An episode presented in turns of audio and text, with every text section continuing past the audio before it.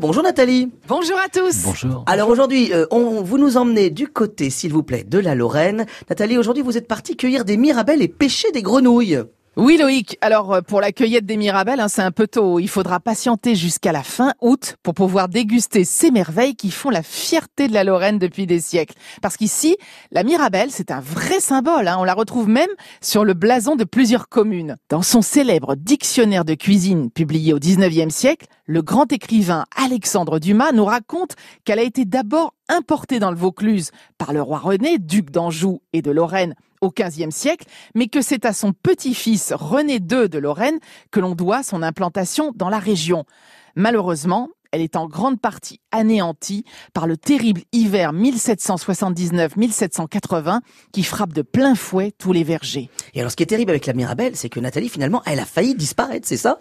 Oui, jusqu'à la fin du 19e siècle, elle était plus ou moins confidentielle. Et puis, Coup de chance pour notre Mirabelle de Lorraine, arrive un parasite, le phylloxéra, qui s'attaque à la vigne.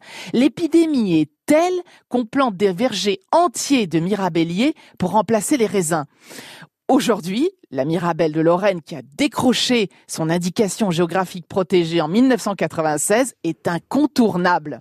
Alors on en parlait en préambule des grenouilles, mais depuis quand finalement on en mange dans les Vosges? Bah Depuis aussi longtemps qu'on en mange dans le reste du pays, c'est-à-dire depuis le XVIe siècle environ. Au Moyen Âge, la grenouille n'a pas bonne réputation. On pense au crapaud qu'on décrit à tort comme le mal de la grenouille et on l'associe à la sorcellerie. Et puis, peu à peu, bah, elle s'impose sur les tables françaises, et notamment pendant la période du carême, parce que c'est un animal aquatique, donc parfait pour remplacer la viande qui est interdite et souvent beaucoup moins cher que le poisson. Alors aujourd'hui, bah, la plupart des grenouilles consommées dans les Vosges sont importées des pays de l'Est parce qu'en prélever dans la nature est strictement encadré par la loi. Mais ça n'empêche pas du tout les habitants de Vittel d'organiser chaque année au printemps une grande fête de la grenouille où les restaurateurs s'en donnent à cœur joie pour la cuisiner. Et puis vous savez quoi? Leur cuisse, la partie la plus savoureuse de la bestiole, elle est aussi la plus musclée, exactement comme celle des cyclistes.